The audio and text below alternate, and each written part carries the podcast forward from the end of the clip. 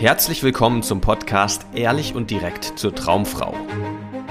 Wie du Frauen erfolgreich kennenlernst, für dich begeisterst und die richtige findest für eine langfristige glückliche Partnerschaft. Ganz ohne Tricks, Spielchen und Manipulation. Mit Dating- und Beziehungscoach Aaron Mahari.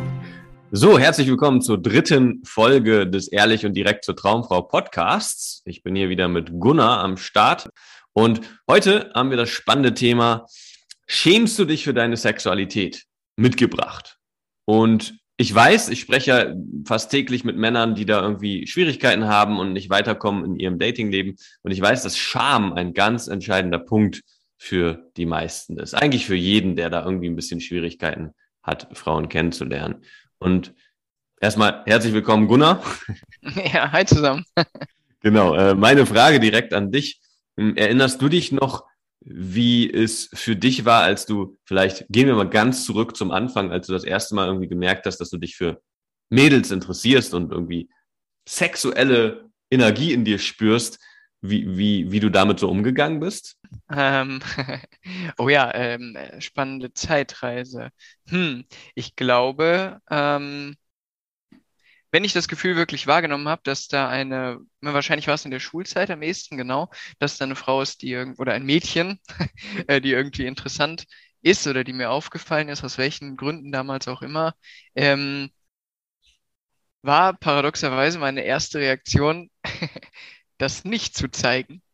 Also eben nicht, äh, also obwohl der Gedanke da war, wow, was, was für ein, die ist cool. So, die ist irgendwie, weiß nicht warum, aber die würde ich gern kennenlernen, wenn, wenn ich mich wirklich in mein damaliges, dickes, junges Ich versetze, äh, weil ich damals zu dick war.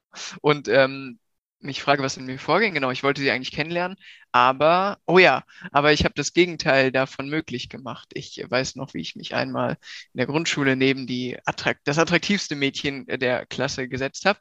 Und ähm, ich habe mich äh, absichtlich neben sie gesetzt, weil ich wollte ihr eigentlich nah sein.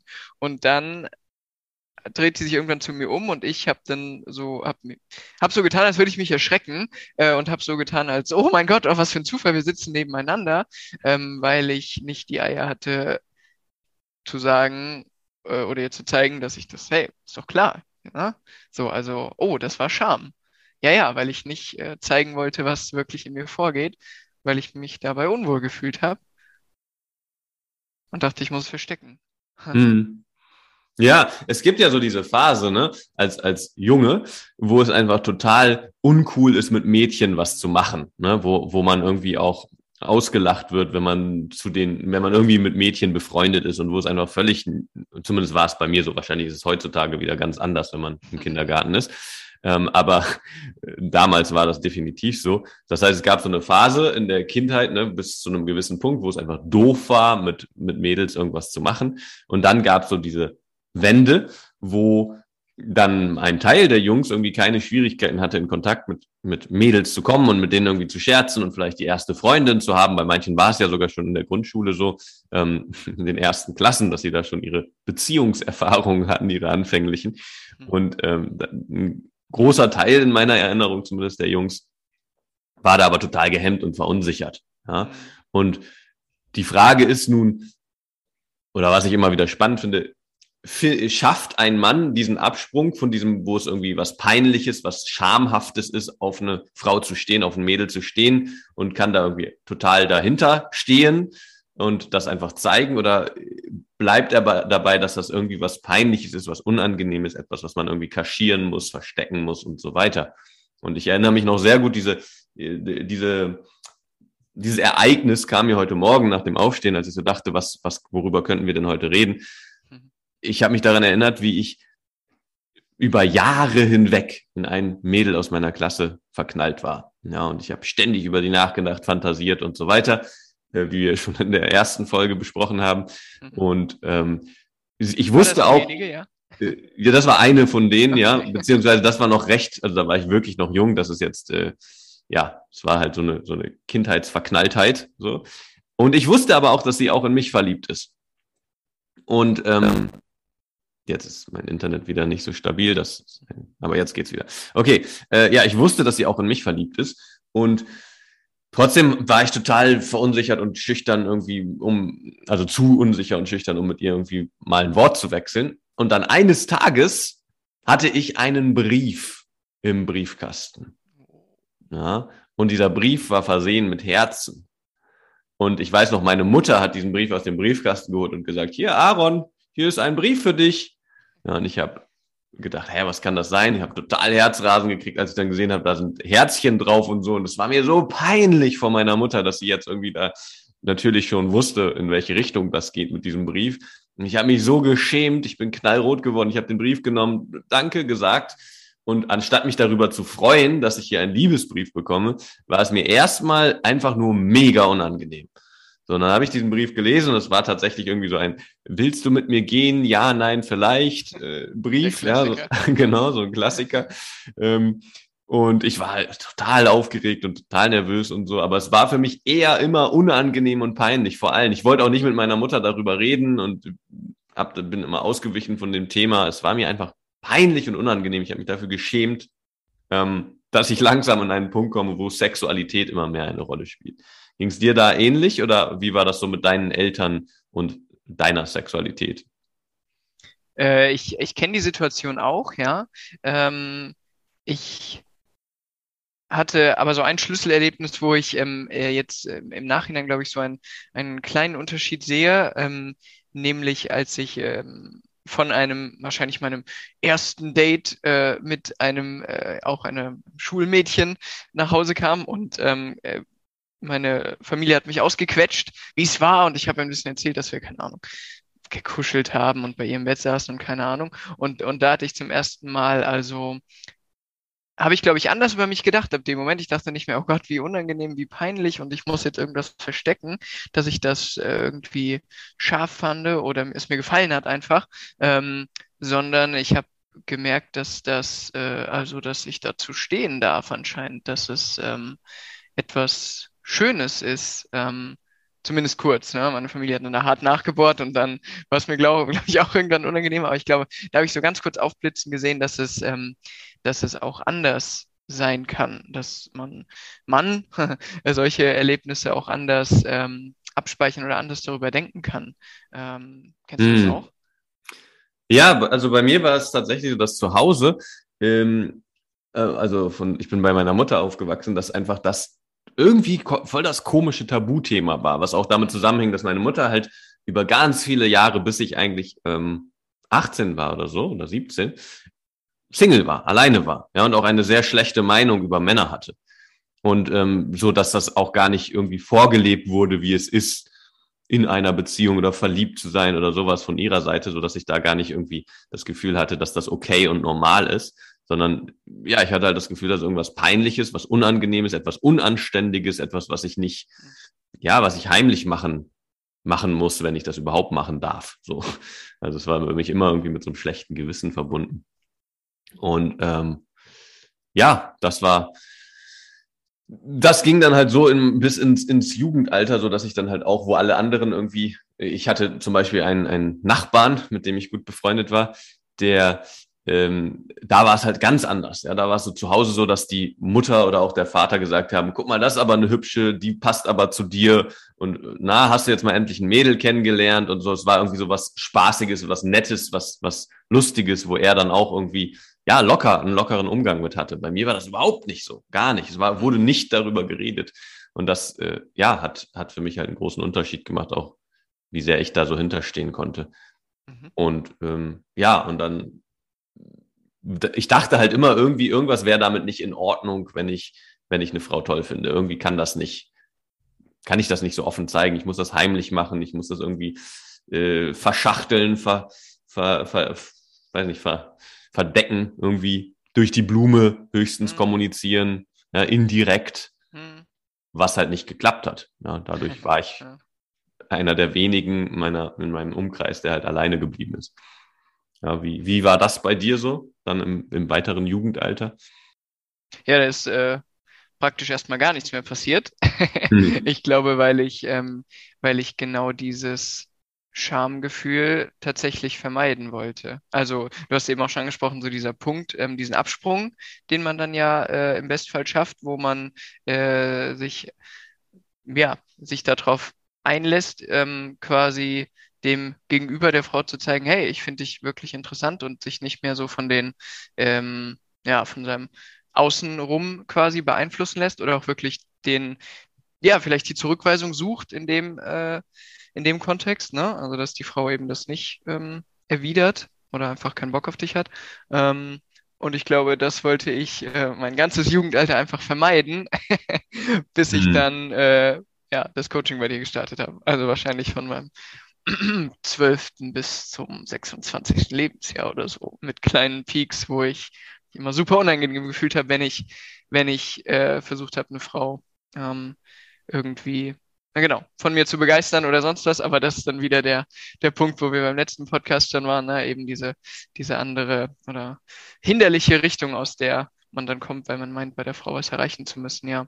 Ähm, aber kannst du dich an diesen Absprung erinnern? Also kannst du dich an eine Situation jetzt in deinem ähm, Erwachsenenalter erinnern, ähm, wo du, wo du das irgendwie klarer gesehen hast, so, ähm, diese Möglichkeiten mit dem Charme umzugehen?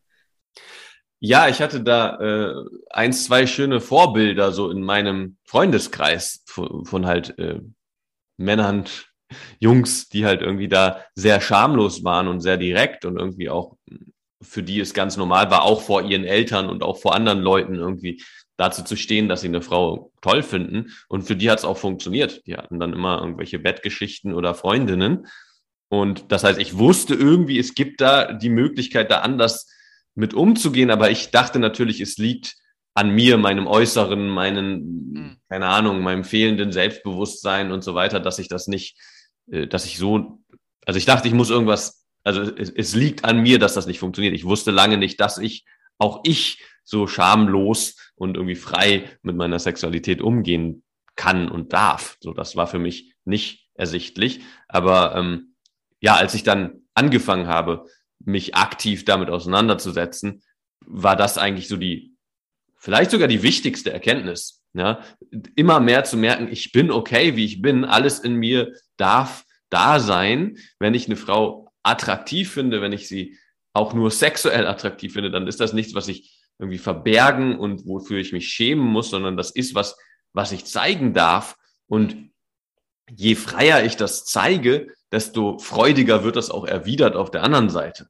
Und das war was, was ich halt wirklich durch progressive Desensibilisierung lernen musste, so ein kompliziertes Wort, aber ähm, halt durch Ausprobieren, ja, dadurch, dass ich gemerkt habe, ah, auch hier kann ich, ich kann irgendwie ein direktes Kompliment machen und ich werde nicht dafür irgendwie ausgepeitscht und bestraft. Und ich kann auch irgendwie einer Frau zeigen, dass ich sie heiß finde. Ich kann einer Frau eindeutig zeigen, dass ich Lust habe, mit ihr intim zu werden. So. Und klar, es ist so, dass manchmal es nicht funktioniert, aber auch das zu erleben, dass das gar nicht so schlimm ist und nicht irgendwie ich dann tagelang in einer Depression stecken muss und mich selbst verurteilen muss, sondern dass das einfach dazugehört, das war für mich der, wenn man von einem Absprung springen, äh, sprechen möchte. So, das war so ein Absprung, der eigentlich eher wie so eine gleit, gleitende Entwicklung war durch verschiedene Erfahrungen, wo ich halt selber mich ausprobiert habe und versucht habe oder überprüft habe, sind meine Grenzen, die ich mir selber gesetzt habe, sind die real, sind die wirklich da? Und die Überraschung war, nein, die waren nicht da. Und dann habe ich gedacht, ja, okay, aber hier ist dann die Grenze, also ein Stück weiter ist dann die Grenze. Und auch die war nicht da. Ja? Und es gab keine Grenze. Ja? Es gibt keine Grenze da. So. Also bis zu einem Punkt, wo wir wirklich auf der Straße sehr direkt Frauen angesprochen haben und gesagt haben, hey, du bist mir aufgefallen, hast du Lust, mit mir ins Bett zu gehen? Was ich nicht empfehle an dieser Stelle, ja. Aber für mich war das damals eine sehr interessante Erfahrung, weil hier die große Überraschung, neun von zehn Frauen haben positiv reagiert. Nicht, dass sie gesagt haben, ja klar, lass uns miteinander ins Bett gehen, sondern sie fanden es lustig, sie fanden es dreist, sie fanden es frech und haben sich dann auf ein kurzes Gespräch mit mir eingelassen. Und das war für mich einfach so, puh, krass, okay, das, das, das geht. Man kann auch direkt mit Frauen über Sex reden und so sozusagen sich direkt offenbaren, dass man sexuelles Interesse hat. Und ja, das geht und das funktioniert. Ja, die Grenze, es ist nur in deinem Kopf dass das nicht okay ist und dass das peinlich ist und unangenehm. Auch, dass es peinlich und unangenehm ist, wenn eine Frau dann irgendwie das nicht erwidert. Das äh, ist, finde ich, übrigens so eine der schönsten Erlebnisse, die also wir selbst ja auf jeden Fall gemacht haben, aber auch immer wieder hier Männer im, äh, im Coaching erleben, wenn sie dann rausgehen und äh, da voll in ihren Unsicherheiten, in ihrem äh, ja, Schamgefühl drinstecken und äh, sich irgendwie einreden, sie können das nicht machen und oh mein Gott, das liegt ja jetzt an der, an der Frau, wenn sie ihr das jetzt sagen und sie reagiert nicht positiv und dann immer wieder diese schöne Erfahrung, wenn das passiert, ja, ähm, wenn die Frau nicht irgendwie sofort sagt, ja klar, lass uns, lass uns einen Kaffee trinken gehen, lass uns irgendwas machen, wenn sie vergeben ist, ist alles überhaupt nicht äh, dramatisch, ja, und im Gegenteil, ähm, die meisten Frauen feiern das einfach total ab, wenn äh, Männer dazu stehen und eben zeigen, was sie, was sie wollen, was sie fühlen, was sie denken. 100 Prozent, ja. Ja, das ist halt so eine Last, die einem von den Schultern fällt, wenn man merkt, nein, es ist nichts verkehrt mit dir. Ja. Alle deine Wünsche, Ideen, Gelüste, Bedürfnisse und so weiter, die in dir halt immer wieder aufpoppen und sich verwandeln und so weiter, die dürfen da sein. Die sind nichts, was du verstecken, verbergen und so weiter musst. Ja, natürlich, noch ein kleiner Disclaimer dazu. Es geht immer um Einvernehmlichkeit. Ja, du musst natürlich immer eine Frau finden, die Lust hat auf dasselbe, worauf du Lust hast. Ja, aber sofern das gegeben ist, ist alles okay. Du kannst alles machen. Alles, was du dir vorstellst. Ja, und es gibt nichts, wofür du dich schämen und äh, selber schikanieren musst, sondern ja, wenn du, je mehr du die Erfahrung machst, dass du okay so bist, wie du bist und nichts an dir falsch ist und du nichts für dich nichts, nichts irgendwie mit Scham verurteilt werden muss und so weiter, desto freier bist du, desto freier bewegst du dich, desto selbstbewusster bist du, desto mehr kommst du in deine innere Kraft. Ja, und das ist worauf wir einen großen Fokus legen im, im Coaching, dass du in deine innere Kraft kommst, in deine sozusagen in deine Freiheit findest und dich davon befreist, was, was dir vielleicht anerzogen wurde, was falsch ist und wofür du dich verurteilen musst oder was an dir nicht okay ist, sondern dass du siehst, dass du so wie du bist, ein, äh, ein, ein völlig gesunder Mann bist mit gesund, geistiger Gesundheit, der einfach ein kreatives einen kreativen Verstand hat, der sich alles Mögliche ausdenken kann und diese Gedanken kommen dann starken Gefühlen manchmal und das ist alles okay und das kannst du zeigen, damit kannst du in Kontakt gehen und du musst nichts heimlich machen, du musst nichts hinter dem Rücken der Frau machen und irgendwie versuchen auf eine unterschwellige Art und Weise an dein Ziel zu kommen, weil das ist alles kontraproduktiv, das funktioniert nicht, das ist der, der die, die, die größte Falle, ja, diese Idee von, ich habe da ein Ziel, ja, aber das, das ist kein Ziel, was die Frau hat, sondern das ist mein Ziel. Deswegen muss ich irgendwie versuchen, die Frau dazu zu bringen, dass ich mein Ziel mit der Frau erreiche. Hm. Das ist der Irrglaube. Der entsteht ganz oft aus Scham und Unsicherheit und, und Zweifel daran, dass die Frau wirklich, wirklich dasselbe wollen kann wie du. Nämlich aufregenden Sex oder vielleicht sogar ein bisschen kinky Sex, egal was du dir da so ausdenkst und was dich anmacht. Oh, ich finde, das äh, bringt uns zu dem spannenden Punkt, äh, dass, dass kein Mann auf ein spezielles Gefühl warten muss oder ein bestimmtes Gefühl nicht haben darf, um Frauen kennenzulernen. Ähm, ich erinnere mich gerade an ich glaube, es war diese Woche in deinem Praxiscall. Also wir haben in unserem Programm zwei Praxiscalls die Woche, wo äh, unsere Klienten mit uns im Ohr quasi auf die Einkaufsstraße bei sich zu Hause oder wo auch immer sie unterwegs sind in der Welt ähm, gehen können, um Frauen kennenzulernen. Und wir ähm, geben ihnen Feedback währenddessen. Und ein Klient hatte das, ich glaube, es war hier Anfang der Woche bei dir, wo er dann wirklich ähm, äh, ja, was für Gefühle auch immer man dann als Mann erlebt, ne? sei es Scham, sei es Angst, sei es Unsicherheit, Unbeholfenheit, ja, äh, und dass er aber trotz äh, dieser ganzen Woge an unangenehmen Gefühlen auf die Frau zugehen konnte und mit ihr ein Gespräch führen konnte. Ähm, das war für ihn so ein richtig schönes, äh, ja, erhellendes Erlebnis und das finde ich immer wieder ganz, ganz toll zu sehen und einer der vielen wichtigen, wertvollen Schritte auf dieser Reise zum attraktiven Mann hin.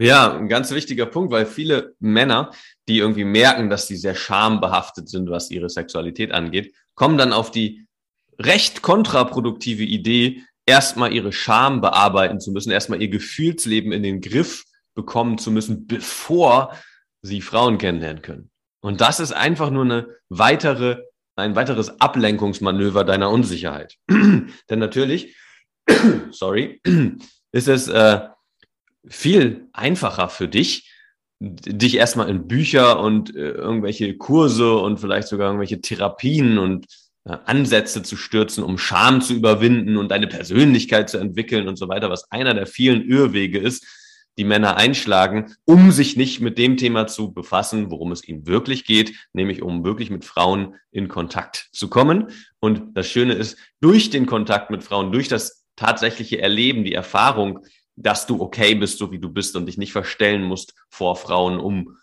ja, gemocht zu werden und eine tolle Verbindung zu fühlen, äh, verschwindet Scham, da verschwinden die ganzen Unsicherheiten und du kommst immer mehr in deine Power. Das ist meiner Erfahrung nach der effektivste Weg tatsächlich, um diese Unsicherheiten abzubauen, die, die jeder Mann irgendwie in sich trägt, jeder Mensch natürlich, aber wir reden hier ja spezifisch über Männer.